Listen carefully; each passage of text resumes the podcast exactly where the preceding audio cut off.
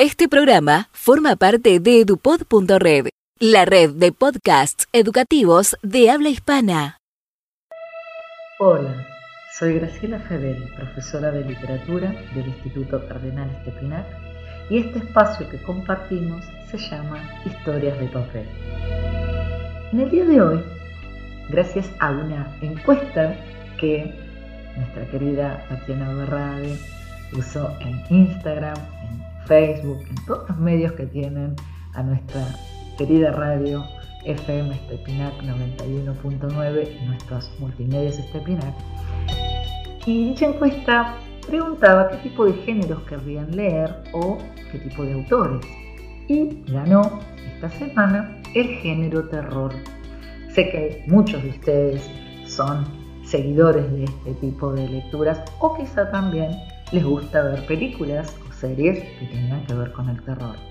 El cuento elegido para hoy es de uno de los más famosos autores del género terror, llamado Edgar Allan Poe. Seguramente lo conocen, espero que lo hayan leído y disfrutado. El cuento es de 1843, año que fue publicado, y aún es seguido y tiene tantos adeptos. Se llama El corazón del ator. Es cierto, Siempre he sido nervioso, muy nervioso, terriblemente nervioso. Pero, ¿por qué afirman ustedes que estoy loco? La enfermedad había agudizado mis sentidos en vez de destruirlos o embotarlos. Y mi oído era el más agudo de todos. Oía todo lo que puede oírse en la tierra y en el cielo. Muchas cosas oía en el infierno. ¿Cómo puedo estar loco entonces? Escuchen y observen con cuánta cordura, con cuánta tranquilidad les cuento mi historia. Me es imposible decir cómo aquella idea me entró en la cabeza por primera vez, pero una vez concebida me acosó noche y día. Yo no perseguía ningún propósito, ni tampoco estaba colérico. Quería mucho al viejo, jamás me había hecho nada malo, jamás me insultó, su dinero no me interesaba. Me parece que fue su ojo. Sí, eso fue. Tenía un ojo semejante al de un buitre, un ojo celeste y velado por una tela. Cada vez que lo clavaba en mí, se me helaba la sangre. Y así, poco a poco, muy gradualmente, me fui decidiendo matar al viejo y librarme de aquel ojo para siempre. Presten atención ahora. Ustedes me toman por loco, pero los locos no saben nada. En cambio, si hubieran podido verme, si hubieran podido ver con qué habilidad procedí, con qué cuidado, con qué previsión, con qué disimulo me puse a la obra. Jamás fui más amable con el viejo que la semana antes de matarlo. Todas las noches, hacia las doce, hacía yo girar el picaporte de su puerta y la abría, tan suavemente, y entonces, cuando la abertura era lo, lo bastante grande para pasar la cabeza, levantaba una linterna sorda, cerrada, completamente cerrada, de manera que no se viera ninguna luz y tras ella pasaba la cabeza. Ustedes se hubieran reído al ver cuán astutamente pasaba la cabeza. La movía lentamente, muy, muy lentamente, a fin de no perturbar el sueño del viejo. Me llevaba una hora entera introducir completamente la cabeza por la abertura de la puerta, hasta verlo tendido en su cama. ¿Eh? ¿Es que un loco hubiera sido tan prudente como yo? Entonces cuando tenía la cabeza completamente dentro del cuarto, abría la linterna cautelosamente. Tan cautelosamente. Sí, cautelosamente iba abriendo la linterna, pues crujían las bisagras. Le iba abriendo lo suficiente para que un solo rayo de luz cayera sobre el ojo de buitre. Y esto lo hice durante siete largas noches. Cada noche, a las doce. Pero siempre encontré el ojo cerrado y por eso me era imposible cumplir mi obra, porque no era el viejo quien me irritaba, sino el mal de ojo. Y por las mañanas, apenas iniciado el día, entraba sin miedo en su habitación y le hablaba resueltamente, llamándolo por su nombre con voz cordial y preguntándole cómo había pasado la noche. Ya ven ustedes que tendría que haber sido un viejo muy astuto para sospechar que todas las noches, justamente a las doce, Iba yo a mirarlo mientras dormía. Al llegar la octava noche, procedí con mayor cautela que de costumbre al abrir la puerta. El minutero de un reloj se mueve con más rapidez de lo que se movía mi mano. Jamás, antes de aquella noche, había sentido el alcance de mis facultades, de mi sagacidad. Apenas lograba contener mi impresión de triunfo. Pensar que estaba ahí, abriendo poco a poco la puerta, y que él ni siquiera soñaba con mis secretas intenciones o pensamientos. Me reí entre dientes ante esta idea y quizá me oyó, porque lo sentí moverse repentinamente en la cama, como si se sobresaltara. Ustedes pensarán que me eché hacia atrás, pero no. Su cuarto estaba tan negro como la pez, ya que el viejo cerraba completamente las persianas por miedo a los ladrones. Yo sabía que le era imposible distinguir la abertura de la puerta y seguí empujando, suavemente, suavemente. Había ya pasado la cabeza y me disponía a abrir la linterna cuando mi pulgar resbaló en el cierre metálico y el viejo se enderezó en el lecho gritando, ¿Quién está ahí? Permanecí inmóvil, sin decir palabra. Durante una hora entera no moví un solo músculo y en todo ese tiempo no oí que volviera a tenderse en la cama. Seguía sentado, escuchando, tal como yo lo había hecho, noche tras noche, mientras escuchaba en la pared los taladros cuyo sonido anuncia la muerte. Oí de pronto un leve quejido y supe que era el quejido que nace del terror. No expresaba dolor o pena, no, era el ahogado sonido que brota del fondo del alma cuando el espanto la sobrecoge. Bien conocía yo ese sonido. Muchas noches, justamente a las doce, cuando el mundo entero dormía, surgió de mi pecho ahondando con sus espantosos ecos los terrores que me enloquecían. Repito que lo conocía bien, comprendí lo que estaba sintiendo el viejo y le tuve lástima, aunque me reía en el fondo de mi corazón. Comprendí que había estado despierto desde el primer leve ruido cuando se movió en la cama. Había tratado de decirse que aquel ruido no era nada, pero sin conseguirlo. Pensaba, no es más que el viento en la chimenea o un grillo que chilló una sola vez. Sí, había tratado de darse ánimo con esas suposiciones, pero todo era en vano. Todo era en vano, porque la muerte se había aproximado a él, deslizándose furtiva, y envolvía a su víctima, y la fúnebre influencia de aquella sombra imperceptible era lo que lo movía a sentir, aunque no podía verla ni oírla, a sentir la presencia de mi cabeza dentro de la habitación. Después de haber esperado largo tiempo con toda paciencia sin oír que volviera a acostarse, resolví abrir una pequeña, una pequeñísima ranura en la linterna. Así lo hice. No pueden imaginarse ustedes con qué cuidado, con qué inmenso cuidado, hasta que un fino rayo de luz, semejante al hilo de la araña, brotó de la ranura y cayó de lleno sobre el ojo de buitre. Estaba abierto, abierto de par en par, y yo empecé a enfurecerme mientras lo miraba. Lo vi con toda claridad, de un azul apagado y con aquella horrible tela que me lava hasta el tuétano.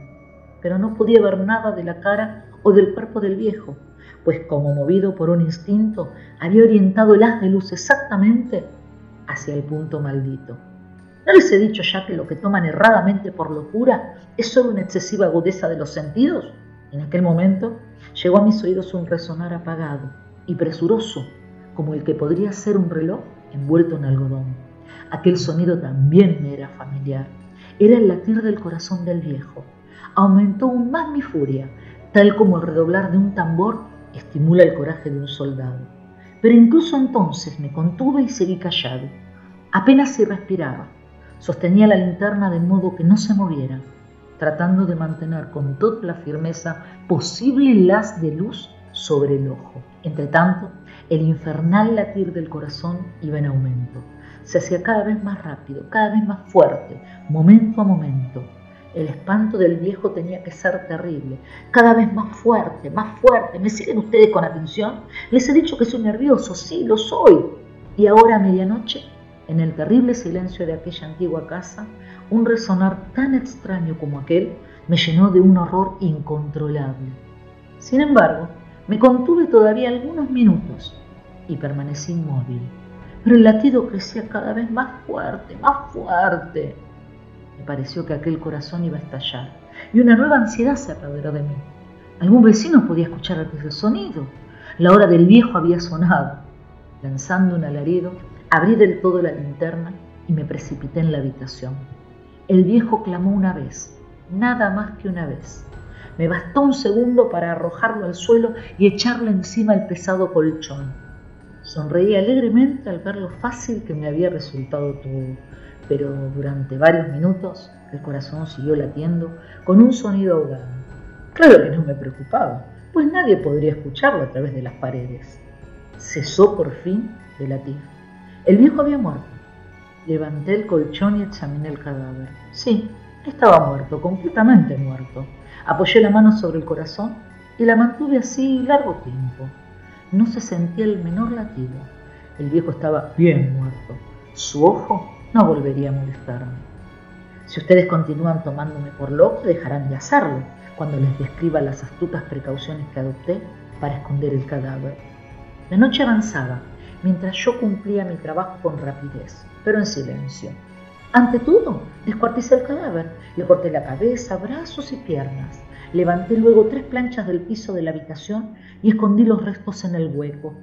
Volví a colocar los tablones con tanta habilidad que ningún ojo humano, ni siquiera el suyo, hubiera podido advertir la menor diferencia. No había nada que lavar, ninguna mancha, ningún rastro de sangre. Yo era demasiado precavido para eso. Una cuba había recogido todo.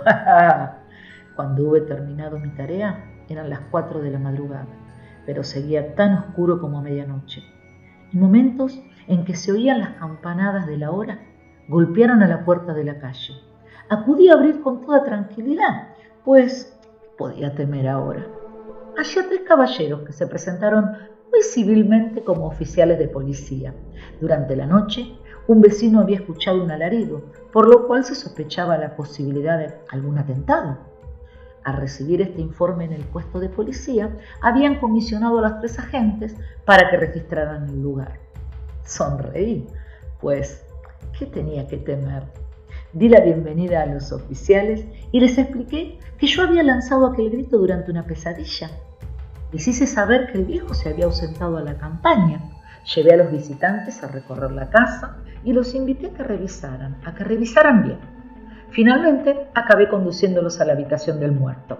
Les mostré sus caudales intactos y cómo cada cosa se hallaba en su lugar.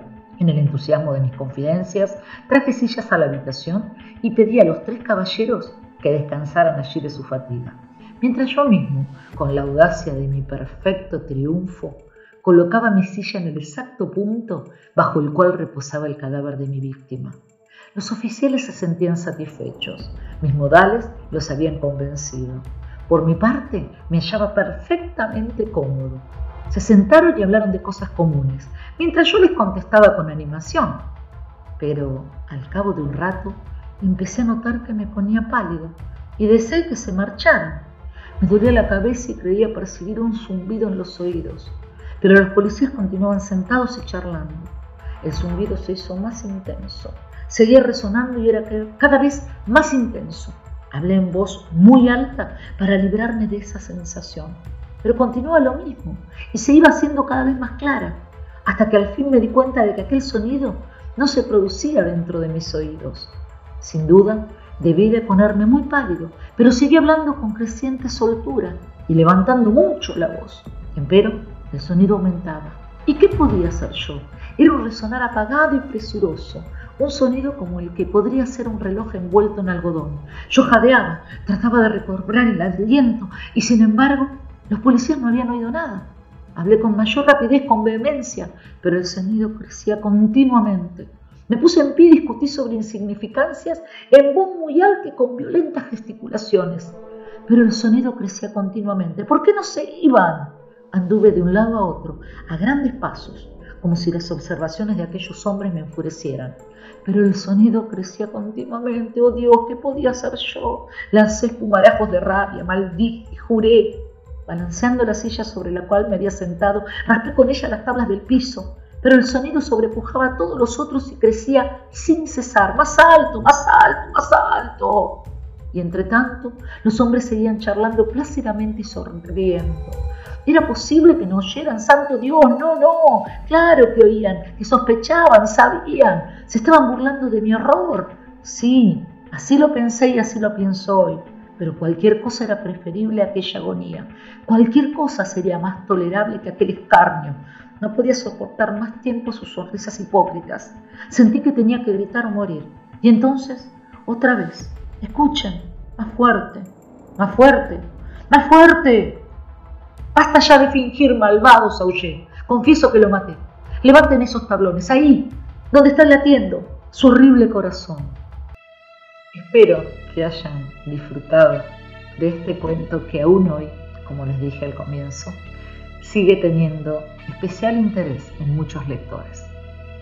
Uno de los temas que acompañó esta lectura es Corazón delator de Gustavo Cerati. Ojalá lo hayan disfrutado también. Los espero en nuestra próxima entrega de este espacio pequeño llamado Historias de Papel.